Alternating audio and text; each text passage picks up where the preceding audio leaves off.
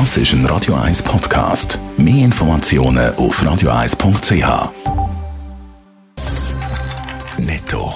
Das Radio 1 Wirtschaftsmagazin für Konsumentinnen und Konsumenten wird Ihnen präsentiert von Blaser Greinicher. Wir beraten und unterstützen Sie bei der Bewertung und dem Verkauf von Ihrer Liegenschaft. blasergreinicher.ch Jan von Doppel. Der Ferienflüger Edelweiss nimmt ab morgen den Flugbetrieb wieder auf. Der erste Flug nach der Corona-Pause startet morgen am 6. Uhr von Zürich und geht nach Faro zu Portugal. Im Juni wird der Flugbetrieb dann laufend weiter ausgebaut. Es sind auch wieder Langstreckenflüge geplant, schreibt Edelweiss. Die Umweltschutzorganisation Greenpeace kritisiert UBS und Credit Suisse. Mit ihrer Geschäftspolitik dürfen sie den Klimawandel begünstigen. Innerhalb vier Jahren sind laut einer neuen Studie über 100 problematische Unternehmen mit 70 Milliarden Dollar Kredite unterstützt worden, damit sie fossile Brennstoffe nutzbar machen. Die Grossbanken sagen, sie sägen sich der Verantwortung, die sie haben, bewusst und man unterstützt die Kunden dabei, klimaneutraler zu wirtschaften. Die USA planen offenbar neue Sanktionen wegen der deutsch-russischen Ostsee-Pipeline Nord Stream 2.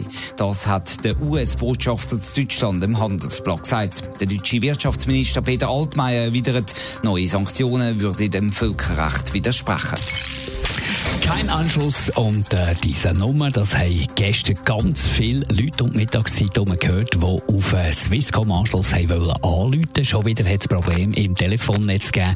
Handys und das Festnetz sind betroffen gewesen. Jan von Doppel weiss man schon, was der Grund war? Nein, Swisscom schweigt sich darüber aus. Man hat eigentlich nur das Problem bestätigt und dann ein paar Stunden später das Problem gelöst sind. Aber warum es zu einem neuerlichen Ausfall kam, das ist weiter unbekannt und die Ausfälle die dürfen am Image von der Swisscom weiter kratzen, wo sich ja immer rühmt, man hätte das beste Netz. Nur, wenn das beste Netz nicht funktioniert, dann nützt das eben auch nicht.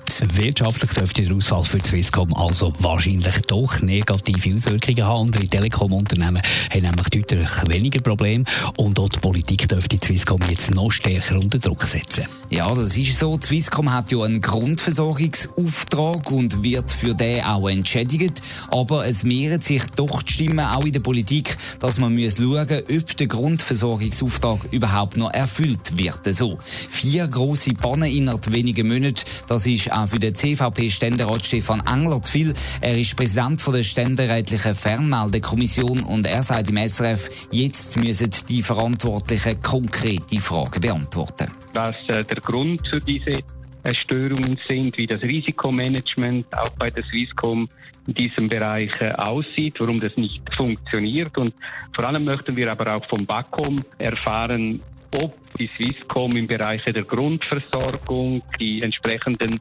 Leistungsvereinbarungen einhält oder nicht. Und sonst könnte man eben dann eventuell auch darüber diskutieren, ob dort Abgeltung müsse gekürzt werden. Und auch die Nationalrätliche Kommission äh, ist der Unmut gross bei ihr. Die Swisscom-Spitze muss dort jetzt dort oben und Fragen beantworten. Netto. Das Radio 1 Wirtschaftsmagazin für Konsumentinnen und Konsumenten.